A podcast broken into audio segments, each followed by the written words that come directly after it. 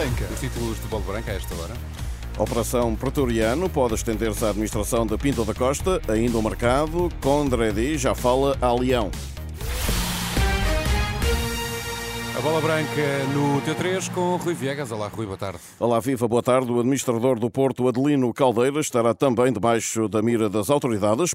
Ao que apuramos, a investigação em curso que levou hoje à detenção de 12 pessoas suspeita que o dirigente terá atuado em conluio com a claque Super Dragões para criar um clima de intimidação e medo na Assembleia Geral de novembro passado, que terminou com distúrbios e agressões. A mega operação Pretoriano desta quarta-feira atinge, entre outros, o líder da claque portista Fernando Madureira, o ex-dirigente desportivo e confesso adepto do Futebol Clube do Porto Vítor Catão, o funcionário do clube Fernando Saúl ou a mulher de Madureira. Foram apreendidos bilhetes, milhares de euros, droga, uma arma ou viaturas topo de gama. Gonçalo Cerejeira Namora, advogado dos Madureira e de Fernando Saúl, sugere ao observador que o objetivo desta operação é prejudicar Pinto da Costa. O timing é calculado, mas mais, é calculista e é persecutório. Obviamente faz parte de uma agenda para tentar prejudicar uma instituição e uma pessoa em concreto. E aqui não tínhamos panos quentes. Iludam-se os que pensam que o que se quer com isto é justiça. Quem quer justiça não anda a impingir proteção policial a quem não a pede e mesmo a quem diz que dela não precisa. Para este advogado, nada justifica o atual aparato. É absolutamente inaceitável o que se passou hoje. Não há motivo nenhum, muito menos nos factos que ali estão descritos, para uma operação desta envergadura e, em caso algum, para privação de liberdade destes cidadãos. Não há nenhum motivo para arrombamentos de portas, para violência policial, quando não havia rigorosamente nada para o sustentar. A candidatura de André Vilas Boas remete-se para já ao silêncio. Já esta tarde, uma primeira reação do Futebol Clube do Porto confirma a detenção de dois funcionários, coloca-se à disposição das autoridades e anuncia, por fim, que três sócios foram suspensos entre seis meses e um ano, algo que é conhecido cerca de dois meses e meio depois da Assembleia Geral em causa. Segundo o advogado José Miguel Sampaio Inora, ouvido por Bola Branca, as eleições do Futebol Clube do Porto aceleraram todo este processo? Aparentemente parece-me uh, tudo a decorrer de forma normal. A grande parte das detenções começam porque as pessoas voluntariamente não se apresentaram em tribunal. Também gostava de relevar que este facto nada tem a ver com o futebol, a não ser com o facto, ou com o desporto propriamente dito, a não ser com o facto que, se iniciou tendo em conta o, o suposto processo eleitoral.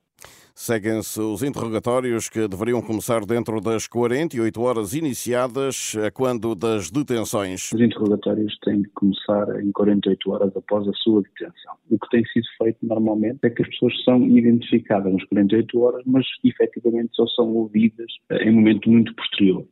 E de facto há aqui um atropelo, e eu, como advogado, confesso que, que vejo isto com alguma preocupação das pessoas estarem tanto tempo detidas sem que o interrogatório efetivamente comece. Portanto, é possível que venha a ser mais? Sim, a prática tem dito isso. Não deveria ser, mas a prática tem vindo a dizer que é, que é assim, dessa forma que eu estava a falar. Um caso para continuar a seguir na informação da Renascença, aqui e em rr.pt. Último dia do mercado de inverno, a Liga apresentou uma primeira atualização de inscritos ao início da tarde, com destaque para a confirmação do médio Adriano Silva no Rio Ave. Do Sporting, o médio Coindredi é reforço oficial até 2028, com uma cláusula de rescisão de 60 milhões de euros. Um orgulho, um prazer. É um orgulho, um prazer e uma felicidade enorme estar aqui. Jogar num clube grande como o Sporting era um dos meus objetivos. Gosto muito da forma de jogar da equipa. E como manejam o balão. Coimbra dia 80 do Sporting, entretanto é Sugo segue para Chaves e Rodrigo Ribeiro para o Forest, ambos emprestados pelos Leões. O avançado, antes de viajar para Nottingham, renova até 2028. Do Porto Central Otávio Ataída ainda pode trocar Famalicão pelo Dragão, já o lateral esquerdo Ruben Lima sai do Fama para o Estrela da Amadora. Em sentido inverso, os minhotos contratam o também defesa ex-Palmeiras Ian Custódio. No Benfica falta confirmar o extremo Prestiani e a saída de Petar Musa. A caminho do Portimonense está o médio ex-estoril Pavlik. Já o Vizela anuncia o extremo Jason Lockillo, emprestado pelo Hull City. De Aroca para o Lille, viaja o central Rafael Fernandes. A Liga Portugal vai fazer nova atualização às 7 da tarde. A jornada 19 do campeonato, entretanto, fecha só esta tarde-noite, às 18h45, daqui a pouco, Rio Ave Estoril e às 20h45, Braga Chaves. Os minhotos podem isolar-se na quarta posição. Na taça asiática, o sportinguista Morita seguiu para os quartos de final, depois de o Japão ter eliminado o Bahrein por 3-1 e desfalca a equipa de Ruben Amorim por, pelo menos, mais uma partida, a de sábado em Famalicão. Também o portista Taremi pode adiar o regresso ao seu clube, caso a seleção iraniana garanta a passagem nas duas fases seguintes. Isto porque o avançado foi esta tarde expulso frente à Síria e falhará sempre os quartos de final.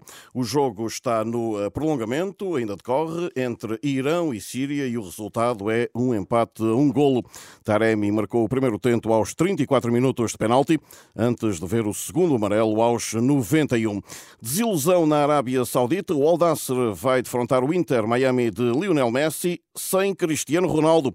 Garantia do técnico dos sauditas, Luís Castro, que revela que CR7 continua a recuperar de lesão e por isso não poderá jogar este desafio particular previsto para amanhã em Riad.